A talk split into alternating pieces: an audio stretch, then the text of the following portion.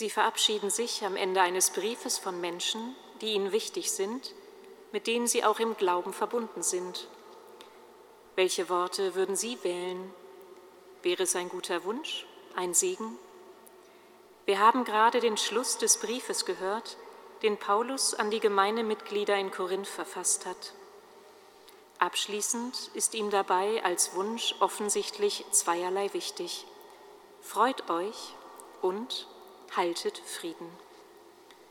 Darauf folgt für mich ein Stolperstein beim Lesen, dieses kleine Wörtchen dann.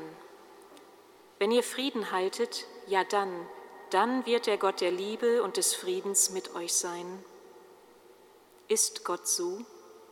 War es nicht seine Zusage, immer mit uns zu sein, muss ich nun doch erst den passenden Rahmen liefern? Ein Blick ins Original zeigt, da steht kein dann, da steht ein und. Es bleibt also vertrauende Zusage, es wird so sein. Der Gott der Liebe und des Friedens wird mit euch sein. Er braucht nicht meine besänftigte Grundhaltung, sondern sie hilft vielmehr mir, Gott auf die Spur zu kommen, seine bleibende Gegenwart glaubend zu erahnen. Eben weil Gott Liebe ist, weil er immer schon Frieden schafft, ganz ohne mich, aber sehr gern mit mir und durch uns gemeinsam.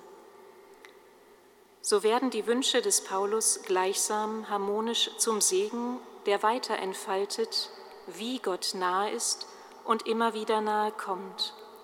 Durch die Gnade Jesu Christi, die Liebe des Vaters, die Gemeinschaft des Heiligen Geistes.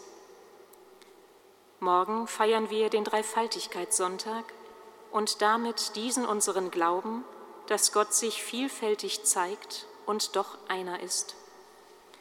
Dies ist und bleibt ein Glaubensgeheimnis. Da tut sich der Verstand schwer und darf es auch, denn Geheimnisse dieser Art wie Liebe und Hass wollen nicht zuerst verstanden, sondern immer wieder neu bedacht und betrachtet werden. Das macht ihre Schönheit aus. Man darf sich ihnen immer wieder neu und tiefer und anders annähern und wird immer wieder Neues und Tieferes und anderes entdecken. Gott in drei Personen, für mich heute in den Worten des Paulus eine dreifache Zusage. Die Gnade geht mit, die Gnade Jesu Christi. Durch sein Kommen zu uns macht sich Gott berührbar, hörbar, spürbar, sogar angreifbar. Einfach, weil er es so wollte, aus Gnade. Ein geschenktes Zuvorkommen, das der Liebe des Vaters entspringt.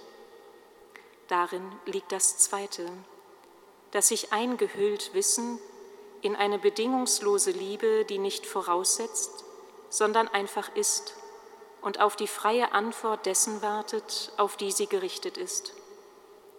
Also auf einen jeden von uns ganz persönlich. Als drittes setzt Paulus noch die Gemeinschaft des Heiligen Geistes dazu, die Teilhabe am göttlichen Wirken da wird der Raum auf einmal ganz weit. Wir dürfen teilhaben und sind nicht nur Zielpunkt seiner Gnade und Liebe. Wir dürfen uns diesem Wirken anvertrauen und uns in allem, was wir in die Hand nehmen, davon leiten lassen. Wir dürfen Spurensucher sein und werden so gerade im Suchen zugleich auch schon zu göttlichen Fährtenlegern für alle, denen wir begegnen, und sei es nur flüchtig. Vielleicht erwächst aus einem solchen Gottesbild von ganz allein der von Paulus geäußerte Wunsch, freut euch, freut euch, denn Gott ist vielfältig mit euch.